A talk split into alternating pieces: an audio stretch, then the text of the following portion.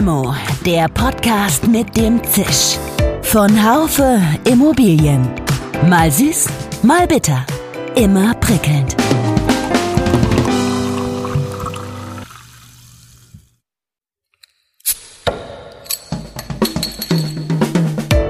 Limo, der Podcast mit dem Zisch. Von Haufe Immobilien. Mal süß, mal bitter.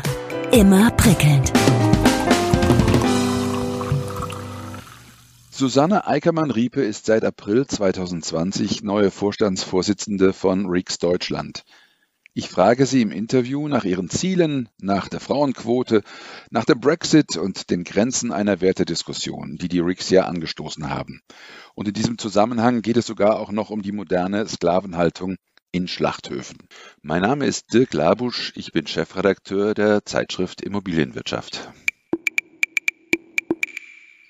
Frau Eickermann-Riepe, ich freue mich sehr, dass wir heute mal miteinander sprechen. Äh, nach Ihrer Inauguration, wie war für Sie der RIX-Fokus in diesem Jahr?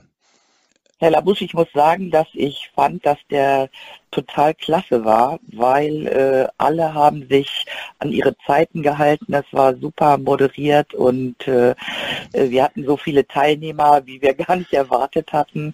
Ich fand es toll. Wird das ein Modell sein für die, für die nächsten Jahre, dass Sie den wieder virtuell machen?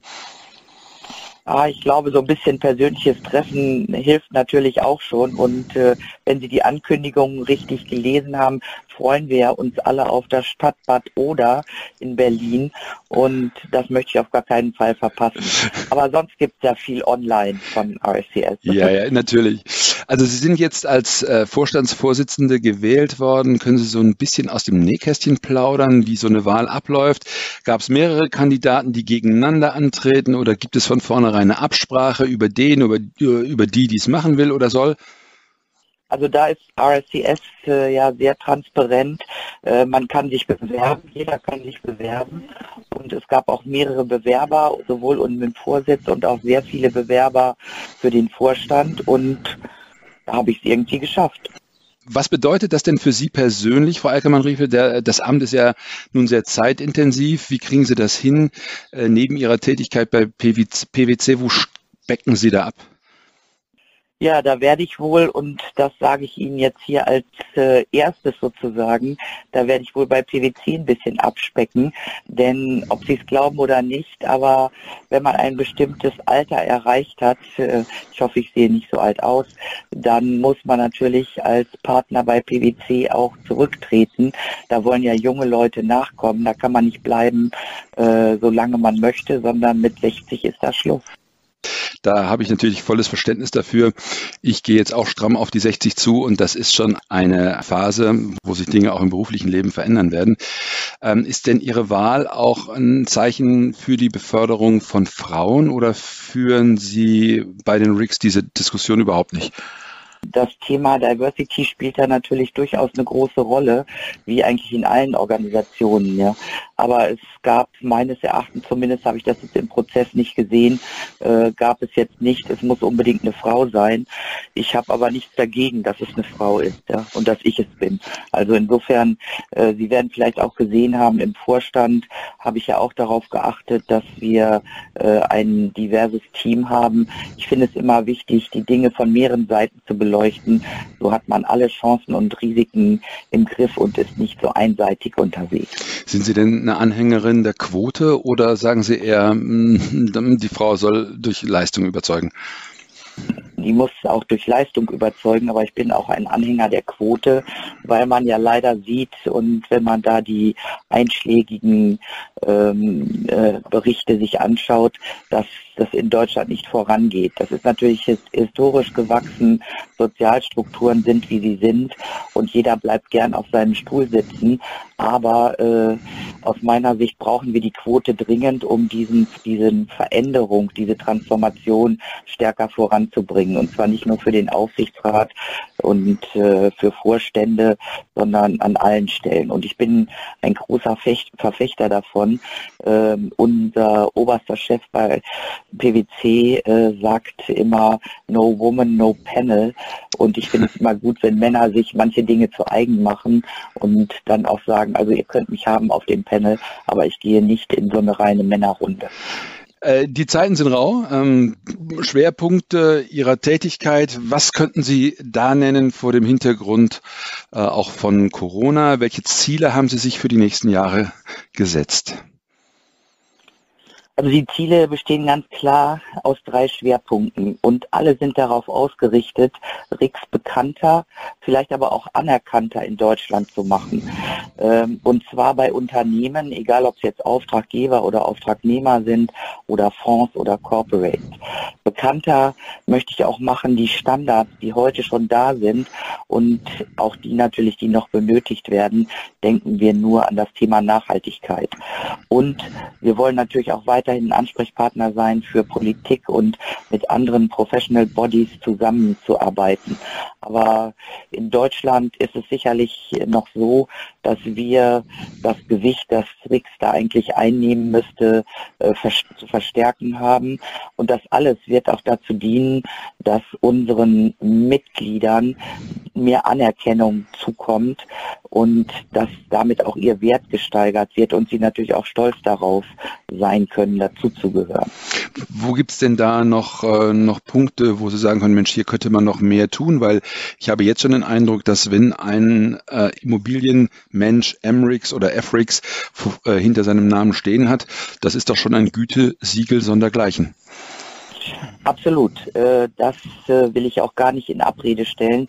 Gerade für jemanden, der vielleicht wie Sie sich mit Tricks und den Zielen auseinandergesetzt hat. Aber wir sehen natürlich, äh, wenn Sie sich heute anschauen, wie auch Aufträge vergeben werden, wie Firmen geratet oder gerankt werden mit dem, was sie liefern können. Da finde ich, da sollte noch stärker darauf geachtet werden, dass auch immer ein Rix in so einem Team ist, egal jetzt was für ein RIX, aber damit äh, Standards, Ethik und Rahmenbedingungen für die RIX halt steht, dort auch immer mit äh, verankert sind. Gibt es denn Reformierungsbedarf, was die Organisationsstrukturen von RIX Deutschland betrifft? Also wir sind ja jetzt nur ein kleiner Teil einer großen Organisation. Ne? Und äh, da würde ich jetzt sagen, ich wüsste gar nicht, wo ich mit der Reform anfangen sollte. Das ist ja nur ein kleines Team. Es gibt die zehn Personen im Vorstand. Da, das sehe ich nicht so. Aber wir sind natürlich eine große weltweite Organisation. Jetzt können Sie sagen, da gibt es natürlich immer Reformbedarf. Aber ich glaube, RIX hat sich in den letzten Jahren, und da sind ja ein paar Veränderungen erfolgt, äh, aus meiner Sicht gut aufgestellt. Wir haben ja dieses Governing Council, das äh, sowohl Länder als auch strategische Positionen äh, besetzt. Da sind ja sechs strategische Sitze, 15 Marketsvertreter weltweit. Und dieses Prinzip Think Global, Act Local funktioniert aus meiner Sicht gut, da die Länderorganisationen ähm, und auch die Weltregionen Gehör finden. Und ich merke immer wieder in meinen Gesprächen mit den RICS-Mitgliedern oder auch Nicht-Mitgliedern, äh, dass äh, die dieses Prinzip durchaus zu schätzen wissen. Sie können sich einbringen und können länderspezifisch äh, die Regeln umsetzen. Ja, ähm, es gibt ja zurzeit, äh, wenn ich richtig informiert bin, etwa 1800 Mitglieder in Deutschland. Wie ist das denn mit dem Mitgliederwachstum? Stagniert das äh, oder wächst die Mitgliederzahl? Wir, die Mitgliederzahl wächst stetig und in Europa sind wir mit unseren rund 1800 Mitgliedern äh, die größte Community. Es gibt auch rund 2000 Studenten in Deutschland und äh, ich glaube auch Frankreich hat auch eine ähnliche Anzahl äh, von Studenten und das können natürlich jeden Tag mehr werden. Da habe ich nichts dagegen. Ähm, kommen wir mal zum Brexit. Der, der dürfte das Verhältnis zu England möglicherweise ähm, belasten. Ähm, könnten Sie sich vorstellen, dass es in Zukunft deswegen schwerer werden könnte, äh, RICS-Mitglieder zu akquirieren? Das glaube ich nicht, ja. Gute Standards kennen keine Grenzen. Äh, wir sind äh, eine globale Organisation. Wir wollen unsere Standards äh, lokal treiben. Und das, was für das wir stehen, diese weltweite Professionalität äh, und die Integrität und das Vertrauen in die Fachkompetenz, wenn man denn RICS ist oder dazugehört, darauf verlassen sich Bewerter, Investoren weltweit. Ja. Das Redbook äh, steht für jede internationale Bewegung, wenn es um Bewertung geht. Daran ändert auch so ein Brexit nicht. Ne. Wir sind vielleicht durch die Regelungen zum Austritt aus jetzt Wirtschafts- und Handelsverbund äh, betroffen, wenn es darum geht, Mitarbeiter aus oder nach UK zu entsenden. Aber äh, das tangiert uns, glaube ich, kaum. Äh, ich frage auch deswegen, weil ja die Wiege der Institution eben in, in äh, Großbritannien ist. Äh, ich bin mhm. aber auch in, in vorigen Gesprächen immer wieder darauf angesprochen worden, dass es hieß, das ist eigentlich eine weltweite Bewegung. Unser, unsere ähm, Beziehungen mit Großbritannien sind nicht anders als mit vielen anderen Ländern auch. Absolut. Also äh, wie gesagt, Standards kennen da keine Grenzen. Wir vertreiben keine Finanzprodukte, sodass wir uns da anpassen müssten. Und äh, ich denke, dass wenn man nochmal so die Besonderheiten auch von RIX kennt. Sie kennen ja wahrscheinlich auch dieses World Build Environment Forum und die vielen Webinars, die jetzt auch dort stattfinden. Es gibt übrigens da auch eine ganz tolle App, so viel Werbung muss sein. Da sieht man ziemlich viel, was jetzt in der bebauten und natürlichen Umwelt da gemacht wird. Uns hilft ja dieser weltweite Austausch, um das beste Denken rund um den Globus in solchen Webinaren auch zu vermitteln und da einen branchenweiten Konsens zu finden, um eben die Herausforderungen und Chancen des 21. Jahrhunderts da äh, zu bewältigen. Also ich glaube, das ist eher eine globale Geschichte und wird uns in keiner Weise stören. Eine Frage, die mich immer wieder umtreibt, ist, ist diese Frage nach, der, nach den Werten. Also die RICS haben ja eine Wertediskussion mit initiiert. Und ähm, jetzt frage ich mich, ob diese Diskussion äh, nicht irgendwie an Grenzen stößt, weil es gibt Unternehmen, die das Thema ganz spezifisch leben, äh, denen nimmt man es außerhalb der Immobilienbranche aber nicht ab. Und es gibt andere äh, Unternehmen, die sich nicht wirklich darum kümmern, bei denen sehe ich auch nicht, ob sie wirklich benachteiligt werden bei der Vergabe von Aufträgen. Was nützt eine Wertediskussion, eine Diskussion um morale Standards, um Ethik, wenn das Gros der Menschen, die als Kunden von der Immobilienbranche äh, da sind, denen das anscheinend egal ist? Ja, Sie kennen vielleicht einen dieser Leitgedanken der RICS, Delivering Confidence, also Vertrauen liefern. Und äh, die Werte- und Transparenzdiskussion hat aus meiner Sicht ganz viel mit Vertrauen zu tun. Was macht Vertrauen aus? Ja? Wir kennen in der Real Estate-Welt sehr gut, dass das Geld die Währung für Transaktionen ist. Was oft nicht berücksichtigt wird, ist, dass das Vertrauen ist die Währung für Interaktion. Ja? Äh, je mehr Transparenz bedeutet nicht unbedingt mehr Vertrauen, manchmal sogar eher weniger. Mhm. Man sieht das ja auch an so Cases wie Volkswagen. Ne? Je mehr ich sehe, umso weniger Gutes finde ich möglicherweise. Und äh, der Weg, um hier mehr Vertrauen aufzubauen, ja, ist daher nicht zwingend transparenter zu werden. Der besteht eigentlich eher darin, Vertrauen zu verdienen und damit vertrauenswürdiger zu werden. Und jeder, der in der Real Estate Welt mit anderen arbeitet, wird sicherlich für sich selber, aber auch für den, mit dem er arbeitet, bewerten müssen, wie vertrauenswürdig jemand ist. Und äh, das wird äh, dann sicherlich auch die Richtschnur, hoffe ich zumindest sein, äh, wenn es darum geht, äh, Geschäftspartner auszuwählen oder äh, andere, mit denen man dort zusammenarbeiten kann. Ja, es geht, äh, denke ich, um bei der Wertediskussion dann tatsächlich doch eher auch um ähm, Wertschätzung untereinander innerhalb von innerhalb der Branche selber. Ähm, Wäre natürlich schön, wenn wenn so etwas auch mal nach außen schlägt oder nach außen dringt, wenn nach außen äh, käme der Gedanke, dass sich die Immobilienbranche um ihre Werte Gedanken macht. Und da habe ich den Eindruck, da ist in den letzten Jahren, seit ich in der, in der Branche bin, da ist nicht wirklich viel passiert, weil ähm, aus den Gründen, die ich eben angesprochen habe, entweder ähm, man will es nicht hören, es gibt immer wieder ein paar scharfe, schwarze Schafe, die werden dann breitgetreten. Also da bin ich ein bisschen anderer Meinung. Ja. Äh, die, wir sehen hier durchaus, dass äh, die Immobilienwirtschaft, weil sie halt auch mit großen Investments, mit viel Geld äh, umgehen muss, ähm, zwar immer mit Profit, Profit, Profit äh, verbunden wird, aber aus meiner Sicht wandelt sich dieser Eindruck und zwar mehr hin tatsächlich auch zu dem Thema Nachhaltigkeit, getrieben natürlich durch eine gewisse Regulierung und das mag Ihnen vielleicht philosophisch vorkommen, aber in der Corona-Krise hat sich ja jetzt gerade auch durchaus wieder gezeigt, wem man trauen kann und wem nicht. Ne? Wer sich solidarisch zeigt und da einen Beitrag leistet und wer nicht. Man sagt ja auch in der Krise zeigt sich der wahre Charakter und äh, wir haben, glaube ich, ganz viele Beispiele gesehen für gute und schlechte Governance, für soziales und unsoziales Verhalten. Und dabei habe ich jetzt noch nicht mal das Thema ähm, der Nachhaltigkeit und der Umweltaspekte mit eingebracht. Aber diese Aspekte, äh, die sehen wir heute schon in Research-Analysen und die Investoren kümmern sich verstärkt darum. Wenn ein Unternehmen einen schlechten äh, Sozial-KPI äh, hat, ich glaube, dann werden sich zukünftig Investoren dreimal überlegen, ob sie mit denen zusammenarbeiten möchten. Ähm, also die, der Wandel ist eingeleitet. Ja, ja. ja. Ist dieser Sozial-KPI, wird der irgendwie ausgewiesen? Äh, natürlich, es gibt ja für im Grunde gesprochen sprechen wir immer von ESG-Kriterien, E für Environmental, S für Social, G für Governance.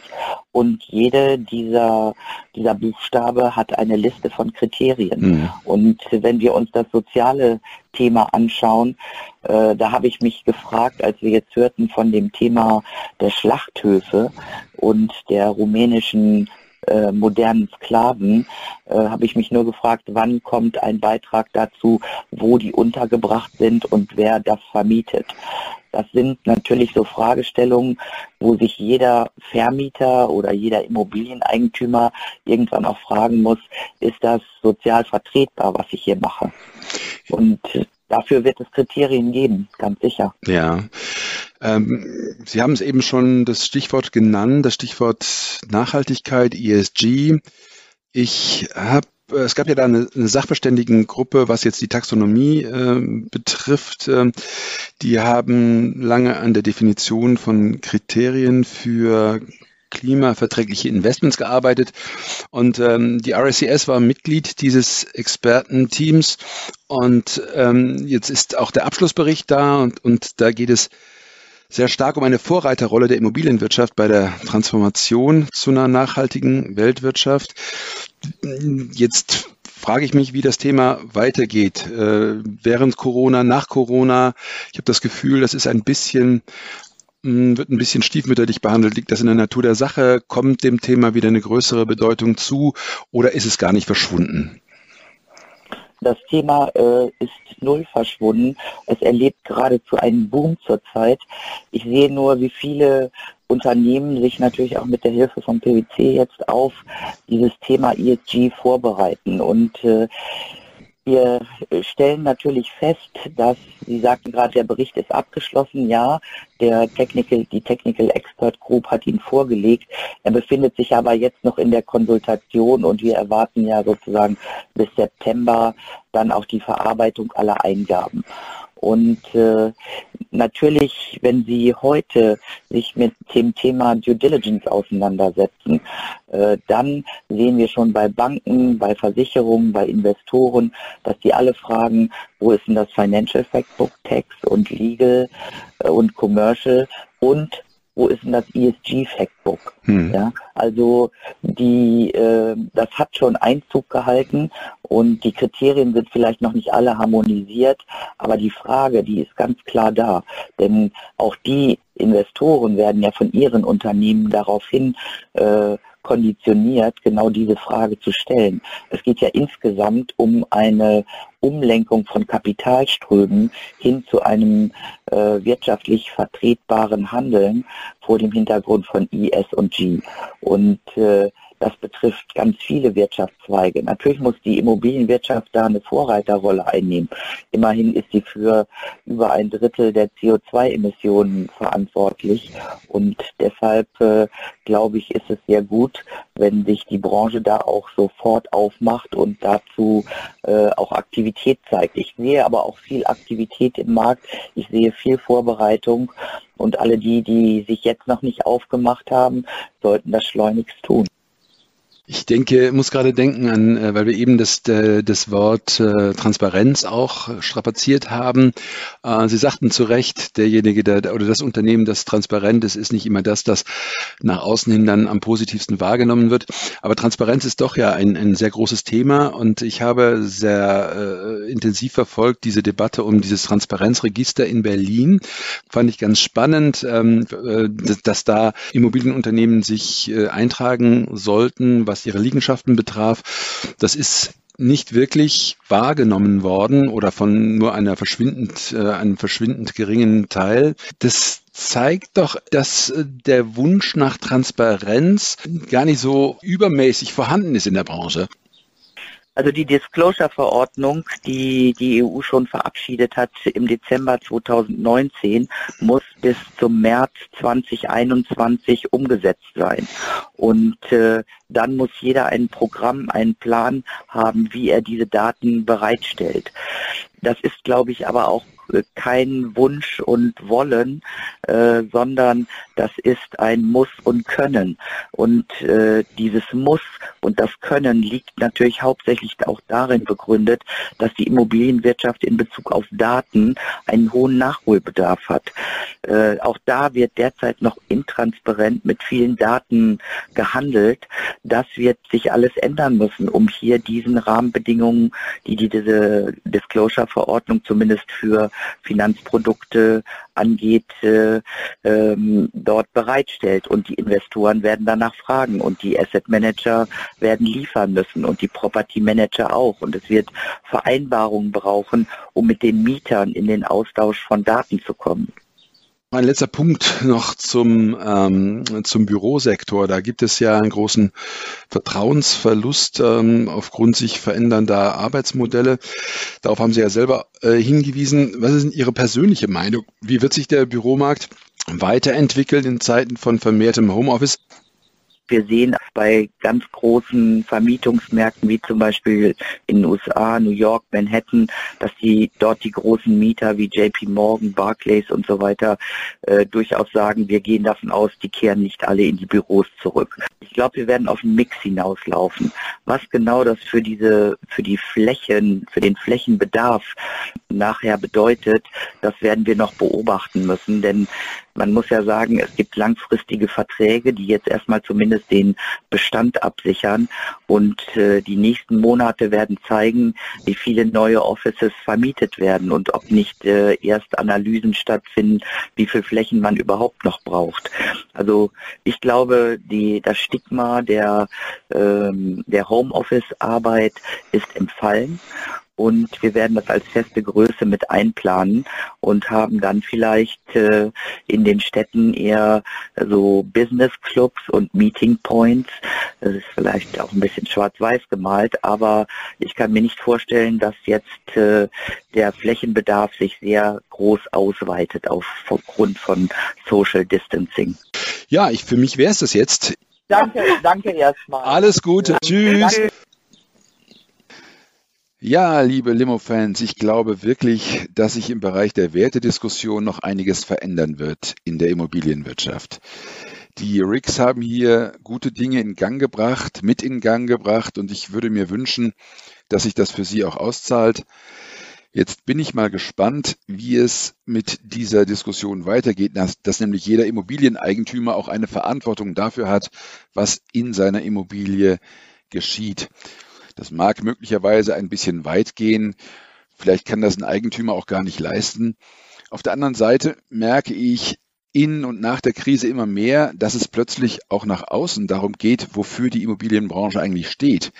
Ich sehe eine Chance darin, dass immer mehr Menschen aus der Branche sagen, eine auskömmliche Rendite ist natürlich Voraussetzung dafür, dass wir weiter existieren, aber damit alleine ist es möglicherweise nicht getan. Beobachten wir die Szene weiter. Ich freue mich jetzt schon darauf, möglicherweise auch mit Ihnen in Kontakt zu treten. Bis zum nächsten Mal, Ihr Dirk Labusch. Schön, dass Sie dabei waren. Bis zur nächsten Folge von Limo, dem Podcast mit dem Zisch von Haufe Immobilien. Um keine Folge zu verpassen, abonnieren Sie doch einfach den Podcast in Ihrer Podcast-App. Schön, dass Sie dabei waren. Bis zur nächsten Folge von Limo, dem Podcast mit dem Zisch von Haufe Immobilien. Um keine Folge zu verpassen, abonnieren Sie doch einfach den Podcast in Ihrer Podcast-App.